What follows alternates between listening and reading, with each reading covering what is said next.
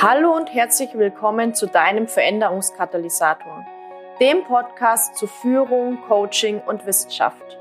Mein Name ist Jasmin Schweiger, ich bin Wirtschaftspsychologin mit dem Schwerpunkt Führung, Gründerin der Online-Akademie für Leadership Coaching und auf der Mission, Führung zukunftsfähig, sinnhaft und nachhaltig auszurichten. Schön, dass du da bist und wir gemeinsam die Arbeitswelt der Zukunft gestalten.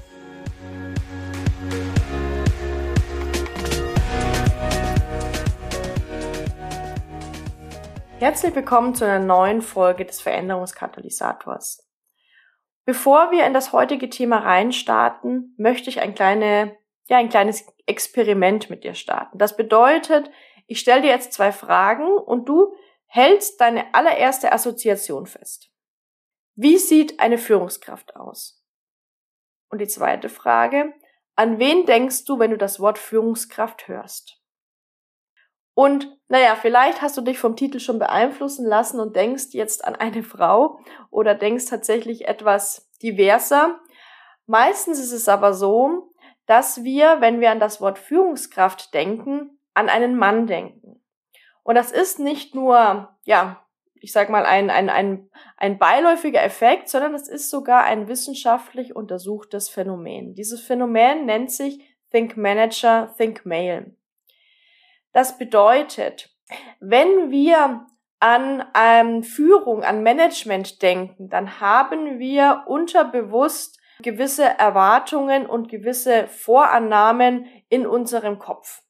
Das bedeutet, diese Erwartungen, diese Vorannahmen führen dazu, dass wir das Führungspotenzial von anderen Personen immer mit diesen Erwartungen, immer mit diesen Vorannahmen abgleichen. Das bedeutet, wenn wir jetzt gefragt werden, das Leadership-Potenzial einer, ja, ich sag mal, einer Mitarbeiterin zu beurteilen, dann vergleichen wir diese Mitarbeiterin unbewusst, unterbewusst mit unseren Erwartungshaltungen. Und diese Erwartungshaltungen sind an der Stelle tendenziell eher männlich geprägt. Nehmen wir das Gegenteil an, wir sollen das Potenzial eines Mannes beurteilen. Also wie schätzen wir das Führungspotenzial eines Mannes ein? Und tatsächlich ist es so, dass wenn dieser Mann vielleicht sogar noch weiß ist, vielleicht sogar noch mittelalt ist, das bedeutet, wenn dieser Mann bestimmte Erwartungen matcht, dann ergibt sich in uns sogar so etwas wie eine Art Projektion. Das bedeutet, wir schreiben dieser Person Leadership Kompetenzen, Führungskompetenzen und Führungsverhaltensweisen zu, die diese Person vielleicht gar nie gezeigt hat. Das bedeutet allein dadurch, dass diese Person unsere unterbewussten Erwartungen matcht, halten wir sie für kompetenter und ja aussichtsreicher in Bezug auf eine Führungsposition. Und das bedeutet, das ist natürlich ein riesen, riesen Problem, wenn es darum geht, dass wir sagen, wir wollen mehr Frauen in die Führung bringen, aber unterbewusst eigentlich unsere Erwartungen an Führung männlich geprägt sind.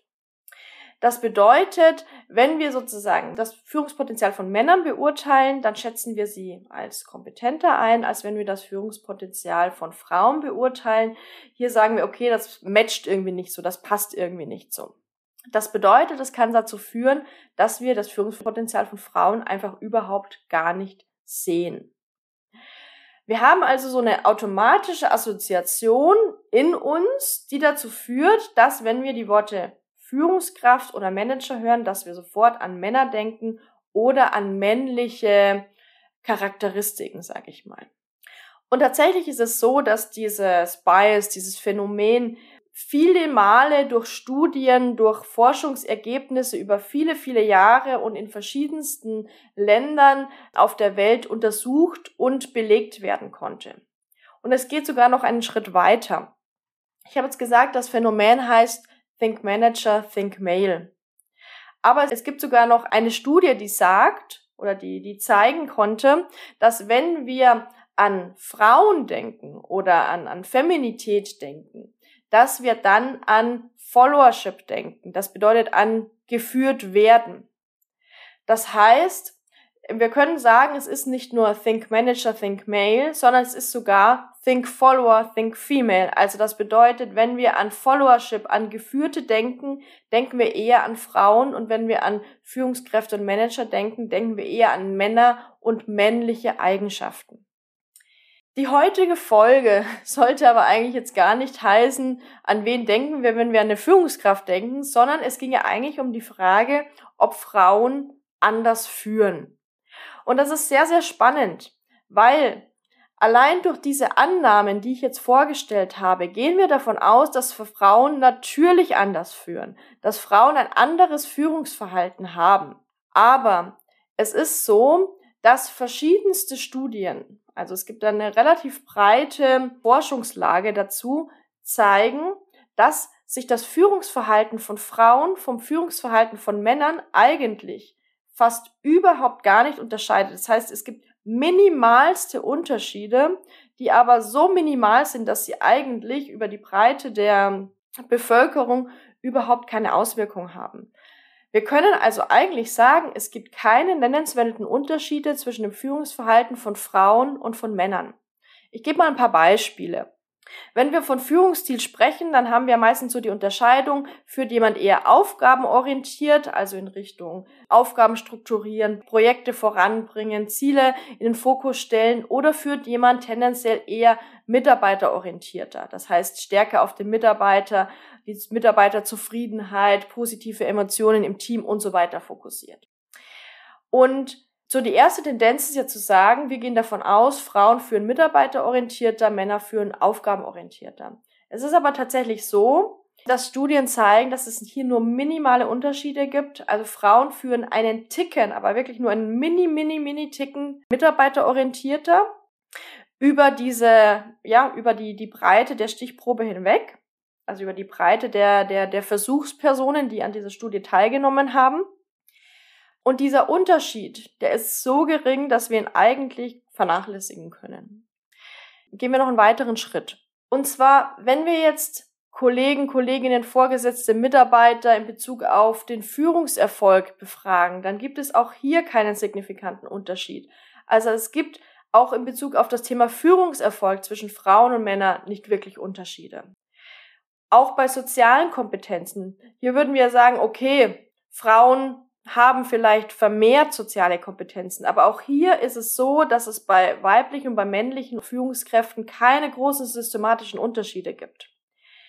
Soziale Orientierung wäre noch so ein weiterer Aspekt. Also bin ich eher sozusagen auf mein Team orientiert, auf dem mein soziales Umfeld hin orientiert oder bin ich eher auf mich und äh, meine Aufgaben orientiert? Und auch hier ist es so, die Gemeinsamkeiten zwischen Männern und Frauen bei der sozialen Orientierung sind größer als die Unterschiede. Also es gibt eigentlich keine nennenswerten Unterschiede. Und auch wenn wir von Positive Leadership sprechen, also positive Führung, da stellt man ja meistens dieses Permalit-Modell, das du vielleicht kennst, in den Fokus. Und auch hier ist es so, Frauen und Männer haben ein ähnliches Führungsverhalten in Bezug auf Positive Leadership also in Bezug auf ein, ja, eine positive Führung, eine Führung nach den Erkenntnissen der positiven Psychologie. Das heißt, wir können eigentlich sagen, dass diese großen Führungsunterschiede, die wir zwischen Männer und Frauen vermeintlich wahrnehmen, eigentlich eher mehr Mythos als Realität sind. Es gibt keine nennenswerten Unterschiede im Führungsverhalten. Jetzt könnte man sagen, okay, ein Erklärungsansatz könnte ja sein, nur manche Personen steigen in Führungspositionen auf. Das bedeutet, diese Personen, die in Führungspositionen aufsteigen, haben natürlich vielleicht bestimmte Eigenschaften, die sie, in denen sie sich ähneln, haben vielleicht bestimmte Motivationslagen, in denen sie sich ähneln und so weiter. Und ja, da ist es schon so, dass man sagen kann, tendenziell sind sich männliche und weibliche Führungskräfte einander ähnlicher, als Männer und Frauen in Bezug auf die gesamte Bevölkerungsgruppe, also in Bezug auf die, die komplette Bevölkerung. Also könnte man ja sagen, okay, das hat irgendwie auch so einen Selektionseffekt, also nur manche Personen steigen in Führungspositionen auf und da verschwinden dann die Unterschiede zwischen Männern und Frauen. Das ist aber nur ein Erklärungsansatz.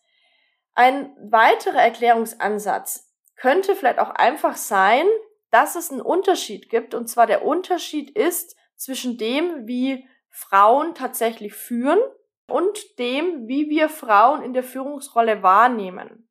Also, das heißt, wir haben hier einen Clash zwischen der Wahrnehmung von außen und dem, was eigentlich tatsächlich vom Führungsverhalten her passiert. Und ganz spannend ist da auch, dass ja das Stresserleben von weiblichen Führungskräften tendenziell höher ist. Das bedeutet, dass weibliche Führungskräfte sich tendenziell emotional erschöpfter fühlen und auch irgendwie schlechter ihre Grundbedürfnisse erfüllen. Ja, das haben, hat zum Beispiel die Shape-Studie gezeigt, das hat zum Beispiel die Psygema-Studie gezeigt, dass hier die Ausprägung emotionaler Erschöpfung und ja, eine schlechtere Befriedigung der eigenen Grundbedürfnisse bei äh, weiblichen Führungskräften vorhanden ist. Das bedeutet, wir haben hier sogar noch eigentlich so einen dritten Bruch in dieser ganzen Geschichte.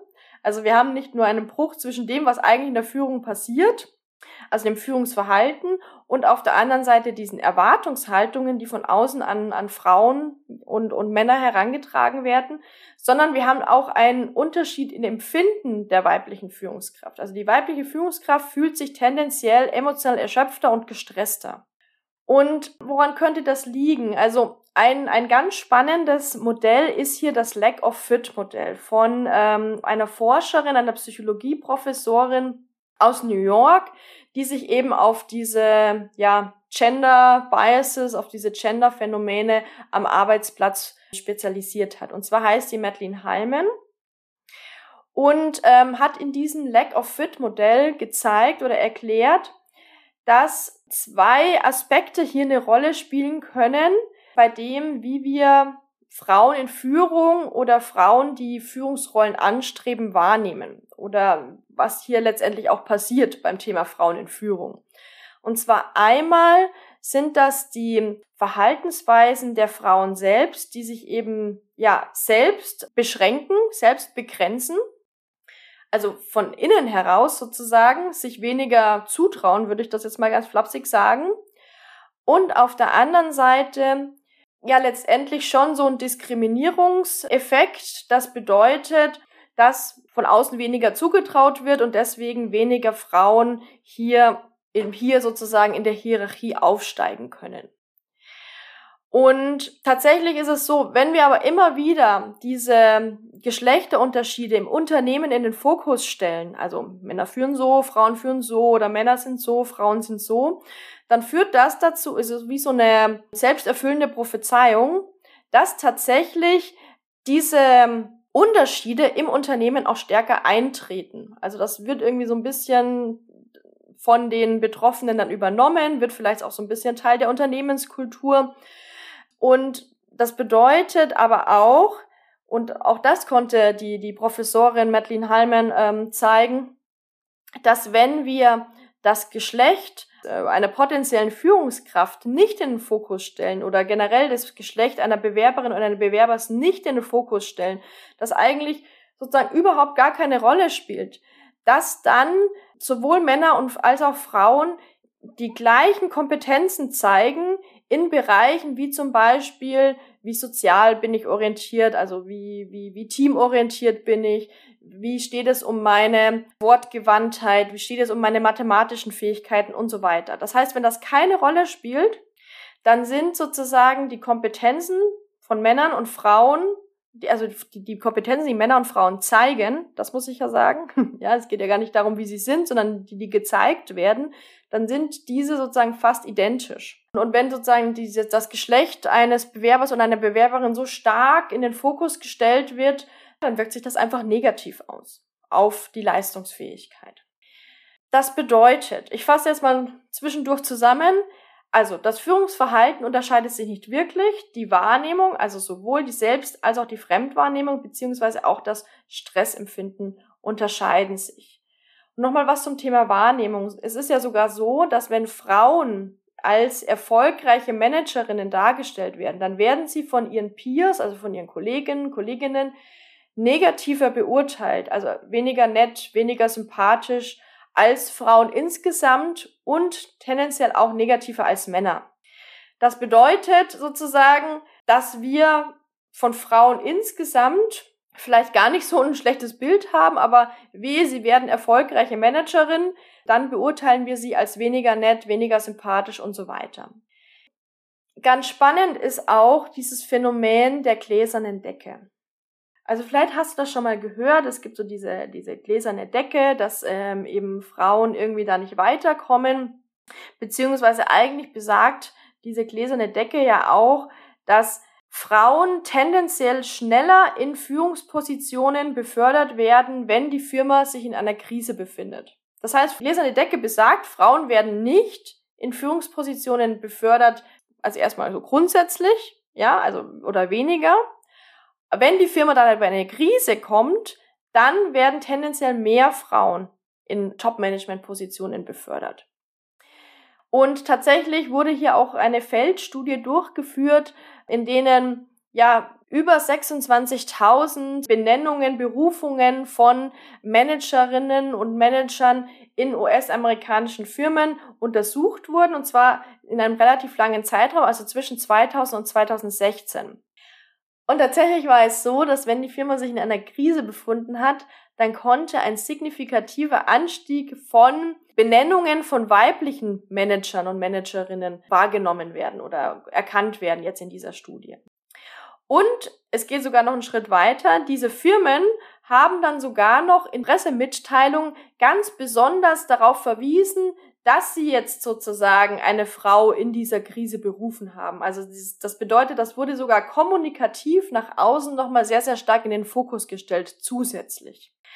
Also das bedeutet, wenn ich natürlich eine Firma in einer Krise führe, dann wird es mir viel, viel schwieriger gemacht, tatsächlich zum Führungserfolg zu kommen. Also es ist einfach unwahrscheinlicher, zum Führungserfolg zu kommen, weil natürlich auf Führungserfolg sich ganz, ganz viele Aspekte auswirken. Nicht nur alleine jetzt, welche Führungskraft oder welcher Manager da sitzt, also auch Umweltfaktoren und so weiter, Mitarbeiter, Mitarbeitende. Also alles Mögliche spielt da eine Rolle.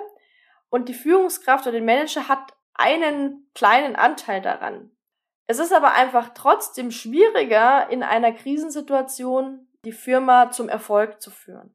Also auch hier ist es so, dass natürlich bestimmte Erwartungshaltungen, bestimmte Wahrnehmungen und demzufolge dann auch bestimmte Verhaltensweisen dazu führen, dass unser Bild davon, dass sozusagen Frauen weniger erfolgreich sind in Führung oder dass Frauen anders führen, ja, dass das letztendlich dann nochmal bestärkt wird dadurch. Das heißt, man kann sagen, nein, Frauen führen nicht anders als Männer. Unsere Wahrnehmung unterscheidet sich, also die Selbst- und die Fremdwahrnehmung von Frauen in Führung unterscheidet sich, das Stressempfinden unterscheidet sich und zusätzlich wird es durch Effekte wie zum Beispiel dieses Phänomen der gläsernen Decke Frauen auch noch schwerer gemacht, in Führungspositionen erfolgreich zu sein oder erfolgreich zu werden. Vor allem natürlich jetzt in, in Top-Management, Top-Führungspositionen. Also das heißt, es ist kein einfaches Thema. Ich kann jetzt nicht sagen, wir machen das so und so und alles löst sich in Wohlgefallen auf, sondern wenn wir von Frauen in Führung sprechen, dann haben wir natürlich ganz, ganz viele strukturelle, soziale, gesellschaftliche Faktoren, die da reinspielen und die da einfach auch problematisch sind, ja. Und ein erster Schritt in die richtige Richtung ist natürlich, wenn wir unsere bestehenden Annahmen immer wieder hinterfragen. Also das bedeutet, indem wir durch Bewusstsein versuchen, andere Wege, andere Lösungen zu finden.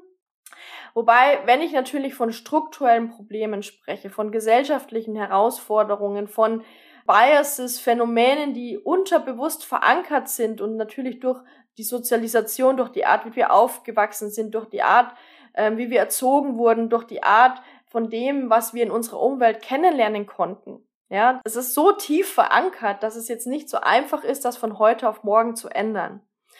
Aber dennoch möchte ich jetzt sozusagen nochmal so einen, so einen kleinen Gedankenanstoß mitgeben, wenn du eine Führungskraft einschätzt oder das Potenzial eines Bewerbers oder einer Bewerberin einschätzt, dann mach dir einfach nochmal diese psychologischen Effekte bewusst, weil das ist einfach auch schon ein ganz großer Schritt, dass wenn wir in Positionen oder in Bereichen sind, in denen wir vielleicht zumindest einen minimalen Einfluss haben, wenn wir uns da diese Effekte, diese, ja, diese, ich sag mal auch Beurteilungsfehler, diese Denkfehler, denen wir da unterliegen, uns bewusst machen und versuchen dann im Kleinen zumindest einen Unterschied machen zu können. Heute war jetzt ja natürlich nochmal eine Folge, in der ich sehr viele Studienergebnisse dargestellt habe. Und aus diesem Grund haben wir die Show Notes auch heute so aufbereitet, dass du für diese Folge hier die kompletten Quellenangaben auch nochmal in den Show Notes findest. Also schaust dir gerne mal an. Wenn du da noch weiterführend interessiert bist und ansonsten, ja, hoffe ich, du hast einige Aspekte für dich mitnehmen können und fängst an, ab heute, ab morgen, zumindest im Kleinen schon mal ins Umdenken zu gehen.